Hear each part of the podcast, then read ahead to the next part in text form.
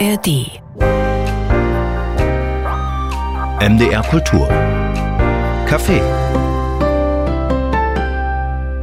Herzlich willkommen zum MDR Kulturcafé. Ich bin Kerstin Poppendick und zu Gast ist heute Peter Urban, Musikjournalist, Musiker und Moderator. Am bekanntesten wahrscheinlich als Moderator des ESC, des Eurovision Song Contests. 25 Jahre lang hat er das gemacht, aber jetzt ist Schluss. Darüber werden wir reden, dann über sein gerade erschienenes Buch On Air Erinnerungen an mein Leben mit der Musik und auch darüber, wie es ist, wenn Dolly Parton nur für wenn Dolly Parton nur für einen selbst ein Lied singt. Herzlich willkommen, Peter Urban. Einen schönen guten Tag, herzlich willkommen. Ist es eigentlich tatsächlich so, dass manchmal schon so ein einfaches Herzlich willkommen, Hallo oder ein ganz kurzer Satz reicht und du wirst im Supermarkt oder im Restaurant oder wo auch immer an der Stimme erkannt? Ja, das kommt vor, ja. Äh, vor ein paar Tagen Taxifahrer, ich sagte nur einen Tag, guten Tag. Und das reichte schon. Ach, ach so, ja, Sie sind das und so. Ja, das kommt schon häufiger vor. Auch auf Flughäfen, auch in Städten, in denen ich sonst äh, während des Jahres nicht zu hören bin, sondern nur einmal im Jahr beim ESC. Es hat sich, glaube ich, dann einfach nur so verselbstständigt. Also im Supermarkt, am Flughafen, in Läden, ja, es ist so. Magst du das? Ist dir das unangenehm? Das ist mir nicht unangenehm. Nee, das wäre ja blöd. Nee, das schmeichelt einem ein bisschen. Aber man muss einfach damit leben. Das ist einfach okay. Und äh, da, da gewöhnt man auch äh, sich eine gewisse Routine an und man ist auch dann auch freundlich. Da gibt's eben nicht nur äh, die Aussagen, sondern dann wollen Leute ein Autogramm oder sonst was, ein Foto, Selfie, Selfie, Selfie ohne Ende. Aber so ist es eben. Ist doch auch wunderbar. Ist doch schön. Ja. Du bist am 14. April 75 Jahre alt geworden. Ist es dann jetzt ein paar Tage später noch okay, nachträglich zu gratulieren oder bist du jetzt einfach durch damit? Nee, natürlich. Es gab viele Glückwünsche, dafür bin ich auch sehr dankbar. Ja, nein, ich bin überhaupt nicht durch damit. Das ist, ist, ist nett, ist eine schöne Anerkennung, obwohl mir das Alter selbst gar nicht so viel bedeutet, dass das nur eine Schwelle ist oder so, will man natürlich gar nicht wahrhaben, wenn man selbst drinsteckt in diesem Mantel. Aber, aber vielleicht ist es ja eine Schwelle, aber mir ist das nicht bewusst. Ja, dann herzlichen Glückwunsch nachträglich auf ja, die danke. nächsten 75 Jahre. Ja, unbedingt. Was war denn das schönste Geschenk? Ach, ich habe noch gar nicht so viel bekommen. Äh, es gab äh, äh, ein Essen mit Freunden und meiner Familie und ich bekomme ein Geschenk erst, weil es erst geliefert werden musste. Es kam nicht rechtzeitig an. Ein neues Fahrrad. Ich muss mich nämlich nach dem langen Zeitraum, wo ich am Schreibtisch gesessen habe und das Buch geschrieben habe, endlich mal wieder mehr bewegen. Und das wird, werde ich auf dem Fahrrad tun. E-Bike? Nein, kein E-Bike. Nein, das, ich soll mich ja selbst bewegen. Deine Frau Laura, die ist Patissier. Ich vermute mal, es gab auf jeden Fall einen außergewöhnlichen Geburtstagskuchen.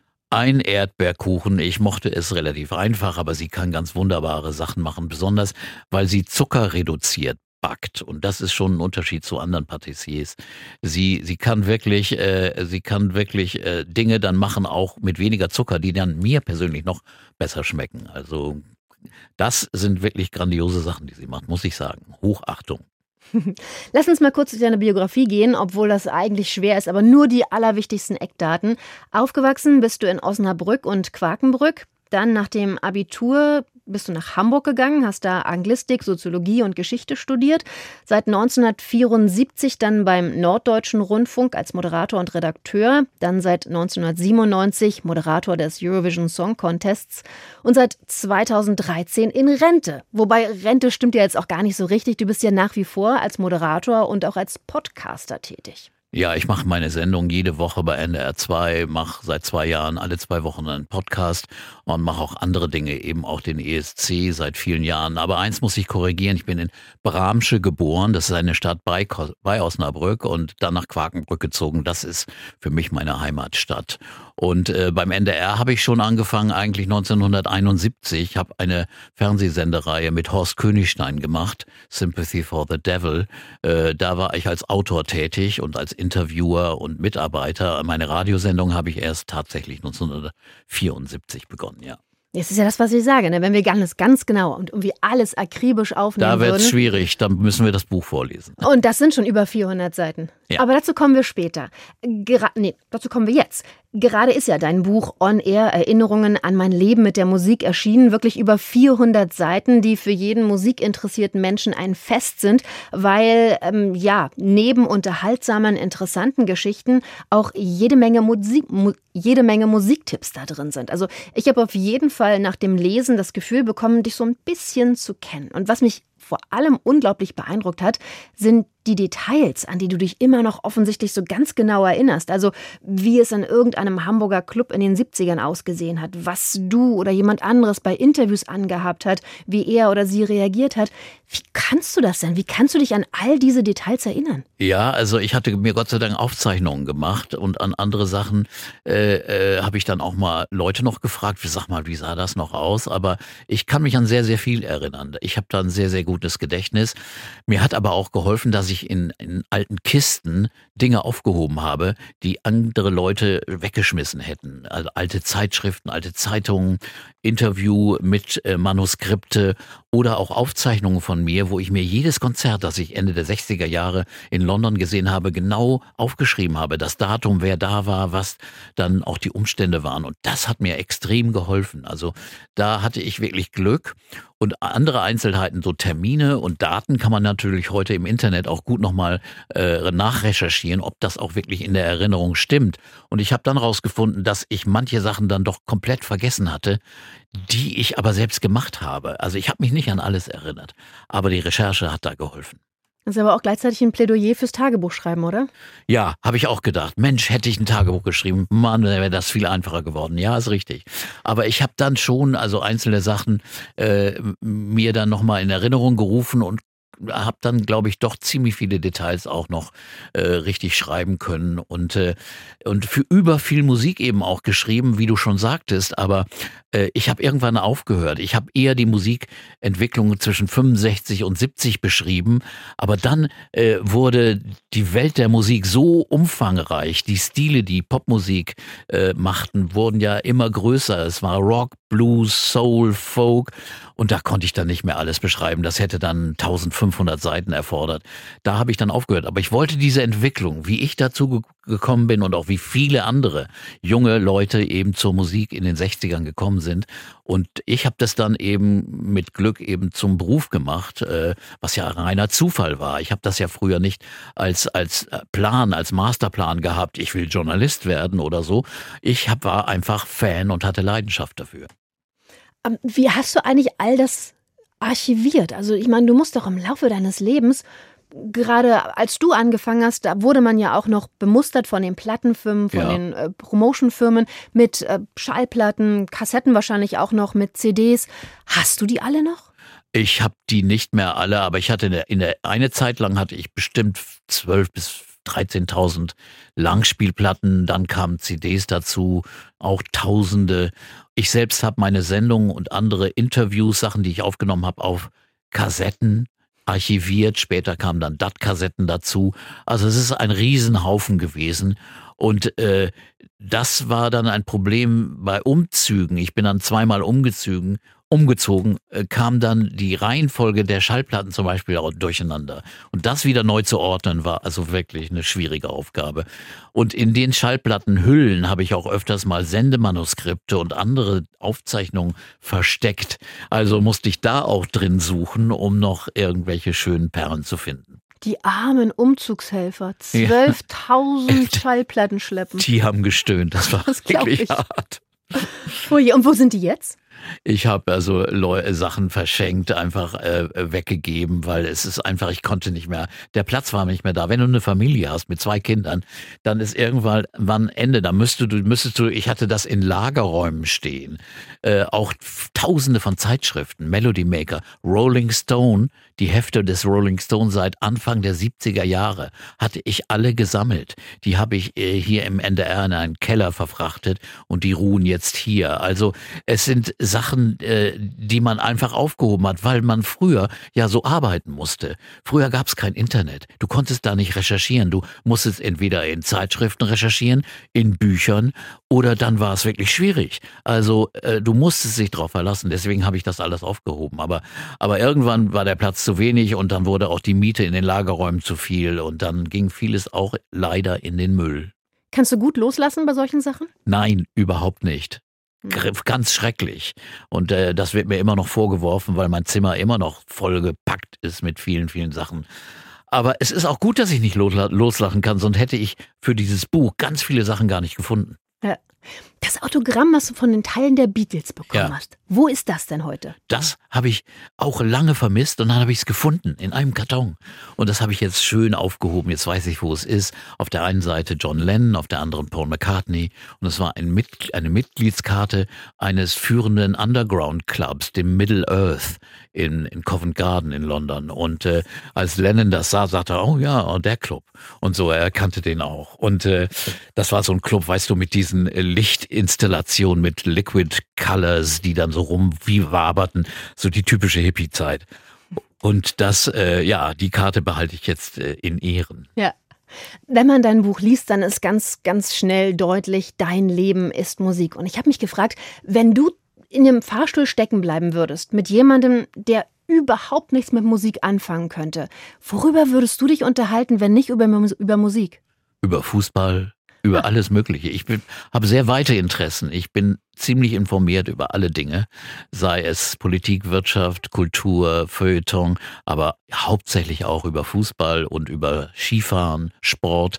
Ich, das ist fast eine so große Leidenschaft wie die Musik. Peter Obern heute zu Gast im MDR Kultur Café. Deine Liebe zur Musik, die ist bekannt. Was ist dir denn als Musikjournalist wichtig? Also es gibt ja Journalist, Musikjournalisten, die sind immer auf der Suche nach dem nächsten großen Hit. Die wollen halt gerne sagen können, diese Band, diesen Künstler, Künstlerin habe ich entdeckt. Was war dir wichtig? Also darum eigentlich nicht. Also ich habe schon das Interesse und das Bedürfnis, das, was ich gut finde oder was ich rausgefunden habe, äh, anderen mitzuteilen. Das hatte ich früher schon, als ich noch gar nicht Journalist war. Das hatte ich schon als Student oder Schüler. Aber äh, äh, später ist es dann einfach ein Beruf, dass man einfach das mitteilen will, kommunizieren will. Wenn ich eine tolle Platte gefunden habe, dann hatte ich eben die Chance, die im Radio vorzuspielen und das den Leuten zu sagen. Oder eben, äh, wenn ich ein Interview gemacht habe mit einem sehr interessanten Künstler, dann konnte ich das den Leuten eben mitteilen oder die teilhaben dran, weil ich das Interview gesendet habe. Insofern äh, äh, war das schon ein Bedürfnis, äh, mich mitzuteilen, aber ich war nicht auf der Suche jetzt. Also Hits haben mich sowieso selten so richtig interessiert. Ich habe mich gefreut, wenn Künstler, die auch äh, äh, wirklich äh, tolle Musik gemacht haben, wenn die erfolgreich sind. Das ist ja immer sehr, sehr schön, aber wenn es nur danach geht, in, auf welchem Platz man auf der Liste nun steht, dann ist das zu wenig als, als Kategorie. Also es muss schon mehr dahinter stecken. Aber äh, natürlich freut man sich, wenn man äh, als erster Bob Marley im Radio gespielt hat und später sich herausstellt, dass das ein weltbewegender, führender Künstler wird. Äh, das ahnte ich damals ja noch gar nicht. Äh, da hatte niemand in Deutschland von Bob Marley gehört. Und ich hatte die Platte in England mir besorgt und äh, deswegen konnte ich sie als erster vorstellen. Und solche Dinge erlebt man natürlich immer wieder, dass man Sachen in einem Frühstadium entdeckt. Auch äh, Konzerte haben wir aufgenommen von Künstlern, die wir später erst dann in, in Stadien und riesigen Hallen erlebt haben. U2 habe ich in, im Onkel Pö gesehen vor 30, 40 Zuschauern. Waren, mehr waren es nicht. Oder, oder andere, die damals in so kleinen Läden gespielt haben. Da ahnte ich auch nicht, dass da nun Weltstars raus werden. Das kann man oft nicht wissen. Aber bei manchen hat man schon das Gefühl, das ist einfach zu gut, um, um, um einfach unterzugehen als Tori Amos im Vorprogramm von Mark Cohn auf ihrem kleinen Klavierhocker rumrutschte und am E-Piano was spielte, da, da, da war ich echt beeindruckt, wie die gesungen hat, dieser einzigartige Gesangsstil, dieser vibrierende Ja. Stimmsound. Und äh, aber trotzdem, diese Grad des Erfolges konnte ich nicht ahnen. Du hast ja diese Musiker nicht alle nur gesehen im Konzert oder im Radio gespielt. Du hast sie ja zum großen Teil auch einfach alle getroffen. Also Clapton, Bowie, Prince, ähm, Bob Marley hast du gerade schon erwähnt. All die hast du getroffen. Ich habe mich gefragt, was ist für dich eigentlich leichter, Musiker zu interviewen, die du magst oder die du nicht magst? Weil es ist ja schon so ein schmaler Grad zwischen Fan und Journalist. Mhm, das ist richtig. Also die ich mag, äh, da ist, kommt noch was dazu, da hast du oft Ehrfurcht Mhm. Und bist fast nervöser als bei jemandem, der dir wirklich ja, relativ egal ist. Also Billy Joel, da war ich zum Beispiel, ja, okay, das Interview mache ich. Das war dann sehr interessant und sehr spannend, aber äh, der war auch nicht so der unbedingte Sympath. Aber bei Leuten, die du richtig magst, da, da flattern manchmal die Nerven, aber eigentlich macht es natürlich mehr Spaß, wenn sich dann herausstellt, dass du mit diesen Menschen ganz wunderbar reden kannst und nicht nur ein eigenes Bedürfnis erfüllen kannst, jemanden endlich kennenzulernen, den du verehrst, sondern das dann auch anderen Leuten mitzuteilen. Also Leuten wie, wie Bruce Springsteen äh, hautnah äh, auf der Pelle zu rücken, auf die Pelle zu rücken, in, in der Garderobe zu sitzen, wo der mit nacktem Oberkörper sitzt und versch vollkommen verschwitzt nach der Show und mit, mit mir dann redet, das ist natürlich wunderbar und davon kann ich dann auch, auch anderen Leuten erzählen. Und eben auch diese Leute wie Clapton, der eigentlich ein sehr schüchterner Mann ist, der aber dann auch ganz ehrlich über seine Probleme und seine Freuden und seine, seine Hoffnung redet. Oder Keith Richards, der eigentlich alles auspackt, was er eigentlich so drin hat und äh, kein Blatt vor den Mund nimmt und dabei sehr komisch und ironisch und lustig ist. Na, oder Emmylou Harris, Linda Ronstadt ja. und Dolly Parton, die du 99 getroffen hast und die für dich gesungen haben. Ja, die hatte ich zu dritt in, in, einem, in einer Suite im, im Waldorf Astoria Hotel in New York. Das ist ja so ein alter Palast. Und äh, da kamen nun die Ladies rein und saßen auf einem Sofa. Dolly Parton auf, auf der Lehne, weil das äh, passte besser zu ihrem kurzen Rock. Und, äh, und äh, na, sie lehnte sich dann auch immer sehr deutlich vor. Äh, und die beiden anderen eher schüchterne, eher mütterliche Typen. Oder äh, Emmylou Harris mehr so die Akademikerin. Und die äh, sang dann am Ende ein Ständchen After the Gold Rush von Neil Young. Und das Lustige war, die mussten erst proben. Die hatten die Stimmverteilung vergessen, wer nun in der Mitte, wer unten und wer oben singt. Und das mussten sie erst regeln. Und dann haben sie a cappella gesungen. Das war natürlich brillant. Wunderbar. Ich denke ja ganz oft in meinem Leben, ach Mann, ich bin schon so alt.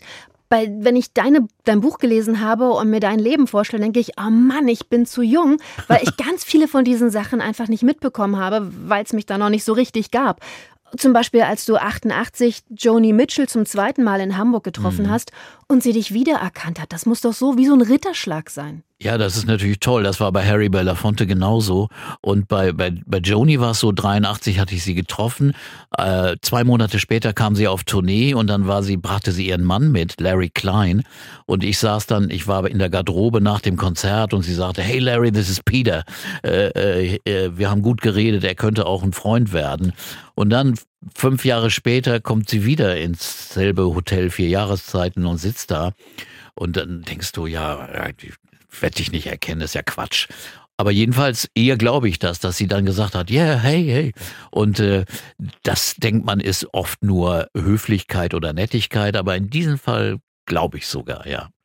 Und dann hast du in den 80ern irgendwann Tamara Danz auch getroffen, ja. als die Mauer noch stand und als es die DDR auch noch gab. Und du schreibst in deinem Buch, dass das ein eher, eine eher schmerzhafte Begegnung gewesen ist. Warum?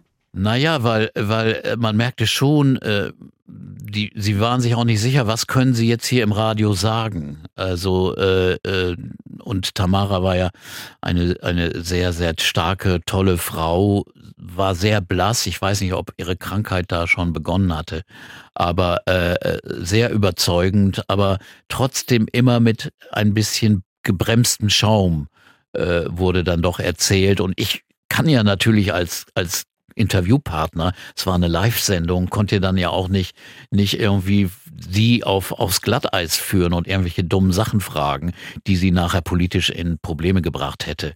Aber das war schon eine, eine, eine beeindruckende Begegnung, eine sehr, sehr starke Frau, tolle Sängerin und äh, ja, traurig, dass die, dass sie so früh dann äh, die Freiheit, die dann einfach auch für sie möglich war, nicht mehr genießen konnte. Ja. Generell hast du ja immer für den NDR gearbeitet oder die Sendungen, um die es jetzt gerade mhm. geht, die waren vom Norddeutschen Rundfunk, aber trotzdem hast du ja, wie man in deinem Buch lesen konnte, auch eine große Bedeutung für Hörer, Hörerinnen in der DDR gehabt. Ja, also das wurde mir nachher erst klar oder mit der Zeit, als immer mehr Post Briefe kamen, mutige Leute, die also erstmal aus Budapest oder aus Prag geschrieben haben, aber auch aus der DDR kamen Briefe und sogar mit dem Text drin, ja mal sehen, ob dieser Brief durchkommt. Also da wird, ich meine, da war schon klar, dass viele Briefe abgefangen wurden und gar nicht mich erreicht haben. Und es waren hunderte, tausende Briefe und Karten und, und, und Dimension wurde mir erst klar, als ich dann nach der Wende äh, Besuch bekam von Hörern aus der DDR, die mir dann erzählten, dass sie genau Buch geführt haben, über zehn Jahre, welche Musik ich in der Musik für junge Leute oder im Club gespielt habe, äh, genau aufgeschrieben, welche Songs und wie der Interpret war und wer der, wie der Song hieß. Das wurde dann auf Tonband aufgenommen, auf Kassette kopiert und dann unter Freunden verteilt. So war das Musikvertriebsgeschäft äh, damals. Und das haben ganz viele gemacht und das äh, wurde mir klar und das war natürlich unheimlich bewegend. Also die Bedeutung, die, die unsere Sendung damals hatte, bis runter nach Leipzig, bis fast nach Berlin, im Norden sowieso, Rostock, Mecklenburg-Vorpommern, bis runter, bis nach Leipzig. Ich war vor ein paar Tagen in Leipzig und da habe ich auch mitbekommen, dass die Sendungen da gehört wurden auch. Und das äh, ist schon ganz toll. Und äh, dann habe ich natürlich auch Sendungen für Berliner Sender gemacht, für SFB und Rias, äh, Serien über Stevie Wonder, Mick Jagger und andere, die in der DDR sehr, sehr stark gehört worden sind. Da bekam ich auch viel Post aus Stralsund oder so über meine Mick Jagger-Serie, äh, die ich gemacht hatte. Also das äh, war nicht nur auf äh, äh die norddeutschen Bereiche beschränkt. Peter Obern, heute zu Gast im MDR Kulturcafé. Peter, du hast zwei Kinder und ich glaube, mittlerweile jüngere Eltern fragen sich das heute auch. Früher war es ja immer so, da wurde man geprägt als Kind durch den Plattenschrank der Eltern. Da hat man reingegriffen, hat geguckt, was steht dann da so drin, hat einfach mal so neugierig Sachen mhm. aufgelegt. In dieser digitalen Zeit heute finde ich es immer schwieriger und schwieriger, Kindern ein Musikverständnis auch von früheren wichtigen Musikern mitzugeben. Wie hast du das bei deinen Kindern gemacht? Also das ist sehr interessant, dass du das sagst. Also meine Kinder haben nicht in meinen Platten gewühlt. Äh, auch nicht in den CDs. Das hat eher meine Frau, die auch relativ jung ist. Äh, die Kinder durften nicht, weil sie äh, nicht die, beschädigt werden durften. Genau, nee, das eigentlich nicht. Meine Kinder haben dann ja die digitale Medien entdeckt und meine Tochter hat genau das getan, was ich was ich eigentlich jetzt ein Traum eigentlich, weil ich habe ihr das gar nicht äh, vorgelebt oder ich habe ihr das gar nicht äh, empfohlen. Sie hat alle Sachen, das, die Repertoires von früher durchgehört. Also als die Beatles dann bei Beatles bei Spotify zu hören waren oder andere Bands, äh, auch der 70er, die Eagles, Fleetwood Mac und so weiter. Sie hört von Anfang bis Ende das Repertoire durch, zieht sich ihre Lieblingsstücke dann auf ihre Musiklisten, auf ihre Playlisten und, und sie hat damals in den 50ern bei Dean Martin und Sinatra angefangen. Sie hat sich so einen Überblick über die Musikszene der letzten 50, 60 Jahre geschaffen. Und gerade ist sie bei Bob Dylan. Ich sag, willst du wirklich alle Stücke? Der hat unendlich viele Platten gemacht. Sie hört sich sogar die Bootleg-Veröffentlichungen an, die, die nachgetragenen Veröffentlichungen jetzt, wo, wo jede dritte, fünfte, sechste, siebte Version eines Songs drauf ist. Das hört sie sich alles an. Ich bin schwer beeindruckt und ich finde das toll, dass sie das macht. Aber ich so, sagen, man hört den Stolz des Papas. Ja, man, also, also es ist toll, dass das geht. Äh, und das geht nur durch die Streaming-Dienste, weil ich glaube, der Aufwand dann, die Platte immer rauszuholen, aufzulegen oder so, würde viel zu viel Zeit kosten. Beim Streaming klickst du an, merkst, der Song wird dir nicht gefallen, also den nächsten. Ja, wir müssen natürlich noch, bevor die Sendung zu Ende ist, über den Eurovision Song Contest reden, den du seit 1997 mit einem Jahr Unterbrechung durchweg moderierst. Du hast vorhin schon gesagt, aufhören fällt dir nicht so richtig leicht. Wie schwer ist dir denn die Entscheidung gefallen, jetzt mit diesem Jahr aufzuhören? Den ja, es war ja eigentlich so eine, so eine, so eine Kopfentscheidung, weil ich habe einfach gesagt, ich habe, als ich das Buch geschrieben habe, gemerkt, Mann Gott, so lange mache ich das. Das ist ein Drittel meines Lebens. Habe ich mit dem ESC verbracht und nur einmal im Jahr. Habe es auch wirklich unglaublich gerne gemacht und mache es eigentlich immer noch gerne. Aber ich dachte, 25 Jahre, äh, 75 werde ich. Irgendwann ist auch der Zeitpunkt da, um aufzuhören. Und solange es im Guten ist, dann ist es doch am besten. Also wenn in zwei, drei Jahren viele Leute gesagt hätten, wann hört der endlich auf, der alte Zausel, der verwechselt doch hier die Namen. dann wäre es äh, ein un unangenehmer Abschied. Aber, aber so finde ich es, so habe ich es in der Hand, so fühle ich mich dann auch wohl dabei, obwohl natürlich ich mit dem Kloß im Hals da sitzen werde und eine Träne verdrücken werde. Das kann ich dir garantieren. Oh. Was würdest du denn dem Nachfolger, der Nachfolgerin raten, aufgrund deiner Erfahrung mit dem ESC? Also er muss dieses Ereignis, dieses einmalige weltweite Ereignis lieben oder mögen. Er kann nicht rangehen mit so einer, naja, mal gucken, ein bisschen äh, verarschenden Grundhaltung. Das geht überhaupt nicht. Nein, er muss, er muss es mögen. Er kann dann gerne lustig oder so äh, ironische Kommentare machen, habe ich ja auch gemacht.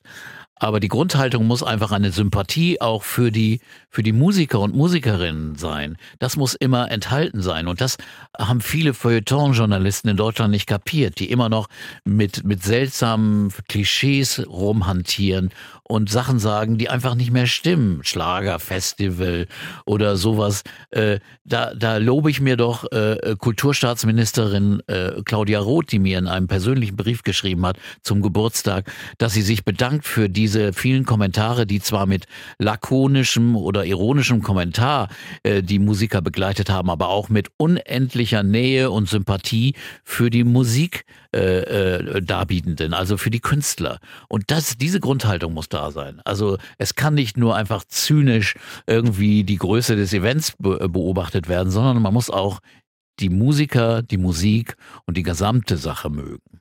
Ja, ich kann mich noch erinnern, ich war in Tel Aviv, als der ESC da war. Ah. Zufällig, war nicht geplant. Und das war einfach total beeindruckend und berührend zu sehen, wie wichtig das als Musikereignis ist, aber eben auch für eine Stadt und für ein Land. Ja, es ist ein großes, grandioses Ereignis, das in Deutschland immer noch nicht so richtig wahrgenommen wird. Es ist wie Olympische Spiele, also auch vom Aufwand, die, der Zahl, die Zahl der Journalisten, die Teilnehmerländer sind mittlerweile ja immer schon über die 40 gewesen. Dies Jahr sind es, glaube ich, nur 6, 37. Und äh, es ist einfach ein, ein fantastisches Ereignis und es hat immer noch die Qualität, äh, äh, völkerverbindend zu sein, so klischeehaft das klingt. Es ist aber kein Klischee, weil in diesem sind, kommen 40 Länder aus der gesamten Welt, aus Israel, Australien, ganz Europa zusammen. Nicht nur die EU, sondern auch die anderen Länder. Und die Leute vertragen sich, es gibt keinen Neid, keine Missgunst, keine Missgunst. Es gibt wirklich, es gibt wirklich äh, unheimlich viel Harmonie, Verständnis und Toleranz und Respekt füreinander.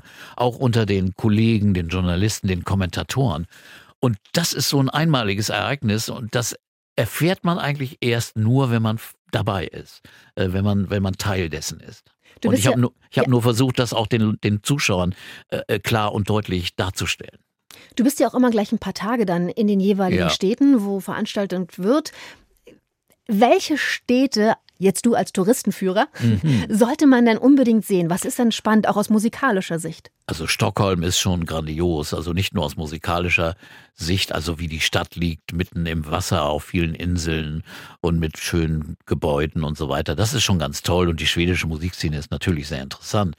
Aber von der äh, örtlichen Musikszene kriegt man ja in der Woche beim ESC wenig mit, denn man ist ja ständig in Proben und, und Veranstaltungen involviert. Wien fand ich ganz wunderbar, aber das ist auch so eine grandiose Stadt und die hat einen sehr gemütlichen, schönen ESC veranstaltet. Die baltischen äh, Hauptstädte Tallinn und Riga waren auch sehr interessant. Und äh, natürlich äh, Liverpool, darauf bin ich jetzt sehr gespannt, wie das nun wird. Aber wie gesagt, äh, ich habe sehr viele interessante Städte erlebt äh, und äh, da sticht schon Stockholm als schönste Stadt mit heraus. Merken wir uns.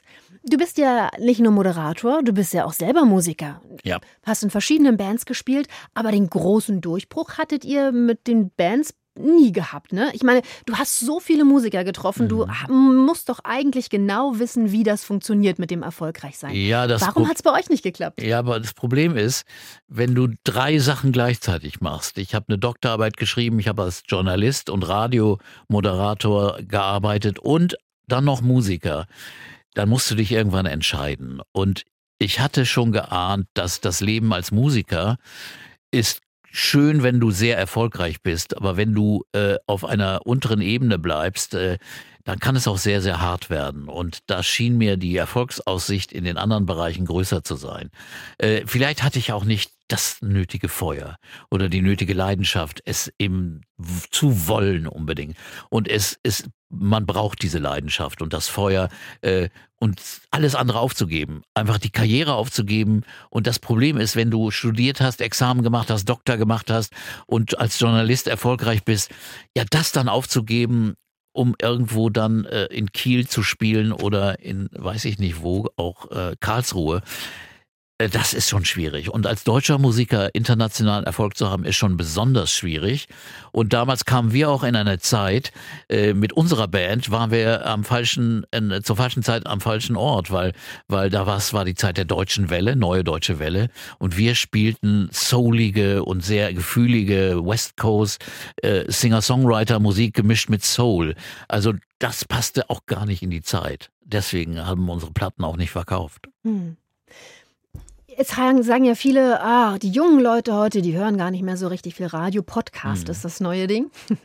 Du, auch du bist Podcaster. Zusammen mit deinem NDR-Kollegen Ocke Bandixen machst du einen Podcast mit dem wunderbaren Titel Urban Pop.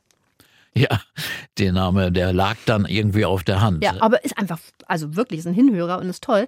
Da stellt ihr zusammen so große Musiker vor wie Phil Collins, Ray Davies, ähm, Patti Smith. Ich habe mich gefragt, für wen ist dieser Podcast gedacht? Also darüber haben wir erst gar nicht nachgedacht. Wir haben einfach gedacht, ich kann viel über Musik erzählen. Oke ist ein sehr guter, äh, sagen wir mal, äh, Stichwortgeber und ein, ein Leiter der Veranstaltung und bringt mich dann immer dazu, äh, Sachen zu erzählen. Und darüber wollten wir eigentlich mal einen Podcast machen, weil ich früher schon gemerkt habe, wenn ich längere Sendungen gemacht habe, Features, wo man Porträts, wo man eine Stunde über jemanden erzählt, das findet tierisches Interesse bei Leuten, großes Interesse. Nur, die müß, mussten früher ja am, an, zur selben Zeit dann am Radio sein. Und das kannst du ja nicht immer. Du hast nicht immer Zeit dazu. Deswegen ist Podcast eine wunderbare Erfindung, weil jeder zu jeder Zeit das hören kann, auch wenn es eine Stunde dauert. Und das ist das Tolle, dass da nun die Chance besteht, äh, lang und breit und manchmal interessant und hoffentlich immer interessant, äh, über solche Dinge zu reden. Und deswegen bin ich heilfroh. Also ich weiß, dass Radio hören äh, auf dem äh, vielen, bei vielen Leuten seltener vorkommt. Meine Kinder hören zum Beispiel kein Radio. Ja. Die, alles Streaming oder eben Kurznachrichten über, äh, über Dienste wie Reddit oder, oder andere Infodienste. Und das finde ich eigentlich super schade. Und ich finde, das Radio könnte noch mehr tun, um die Leute bei der Stange zu halten, indem sie abends eben Sendungen anbieten, wo speziellere Musik einfach auch populär gemacht wird, wo Anleitungen zum, zum Umgang mit Streamingdiensten kommt. Also hört euch das mal an, hört euch das, hört euch das, dass man Leute kuratiert. Das kann Radio und deswegen sollten wir das mehr tun. Und Podcast kann das natürlich auch. Podcast ist wirklich das neue Radio. Und ich bin da sehr, sehr glücklich, dass wir dabei sind. Ja, und ich dachte, weißt du, weil ich ja auch vorhin gesagt habe, früher haben halt die Kinder im Plattenschrank der Eltern rumgewühlt, mhm. dass das jetzt im Grunde genommen sowas ähnliches ist. Gerade die Jüngeren, ähm, die vielleicht an Phil Collins vorbeigegangen sind oder zu jung sind für Patti Smith, hören euren Podcast und kriegen so Kontakt mit eben diesen großen Musikern. Das ist wahr, das ist auch eine Möglichkeit. Natürlich ist auch das Publikum, äh, das zum größten Teil das hört, relativ alt, nehme ich mal an. Aber ich habe auch sehr viele Mails von jungen Leuten bekommen, die sagen, oh, das kannte ich gar nicht, habe das entdeckt und mir jetzt endlich mal angehört. Insofern, das hast du und das ist genau der Sinn der Sache. Aber auch ältere Hörer sagen, wie, das wusste ich gar nicht oder, oder das hat das aufgefrischt und kommen dann auch mit Vorschlägen, ihr müsst mal über die was machen, über die was machen. Da ist ja die Liste endlos. Ja. Bist du denn immer noch so up-to-date mit der aktuellen Popmusik? Also wenn ich dir jetzt zum Beispiel Billie Eilish, Lizzo oder BTS vorwerfen würde, ähm, könntest du damit was anfangen? Ja, ich bin eine, klar, ich mache jede Woche eine Sendung über Neuerscheinungen und dann höre ich mir das schon an. Ich, BTS höre ich mir nicht unbedingt an, das ist nicht die Schiene, aber Billie Eilish auf jeden Fall, also Lizzo auch auf jeden Fall. Ich picke mir aus diesem Angebot, was es da gibt, und das ist ja riesig, picke, picke ich mir das raus, was äh, mir gefällt, was interessant ist, was spannend ist und was äh, irgendwie auch äh, äh, nicht nur altersspezifisch ist. Ich finde diese Einteilung in Dekaden der Musik vollkommen untauglich. 70er, 80er, 90er und so weiter. Und das Beste von so und so ist vollkommener Quark. Äh, denn, denn die Musik der 90er klingt manchmal wie die 60er oder 70er.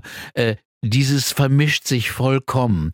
Und äh, auf sowas weise ich in meinen Sendungen immer gerne mal hin und ziehe dann auch Parallelen zu älteren Sachen. Aber ich, ich spiele, ich spiele hauptsächlich neue Veröffentlichungen und eben picke mir die Sachen raus, die vielleicht nicht die breite Öffentlichkeit kennt, aber die trotzdem ja auf dem Markt sind und da sind. Peter, es war, es war sehr, sehr schön mit dir zu reden. Es war spannend, deinen Geschichten zuzuhören. Ich finde es auch großartig, dass dein neues Buch auch als Hörbuch erscheint. Einfach weil es noch viel mehr Spaß macht, nicht selber zu lesen, sondern deine Stimme zuzuhören. Vielen ja, Dank für die Zeit. Danke dir, Kerstin. Ja, es hat 18 Stunden gedauert, das aufzunehmen, aber, aber es hat sich gelohnt. Danke, ich, viel, vielen, vielen Dank für die Einladung. Danke dir. Alle unsere Gespräche finden Sie auf mdrkultur.de und in der ARD Audiothek.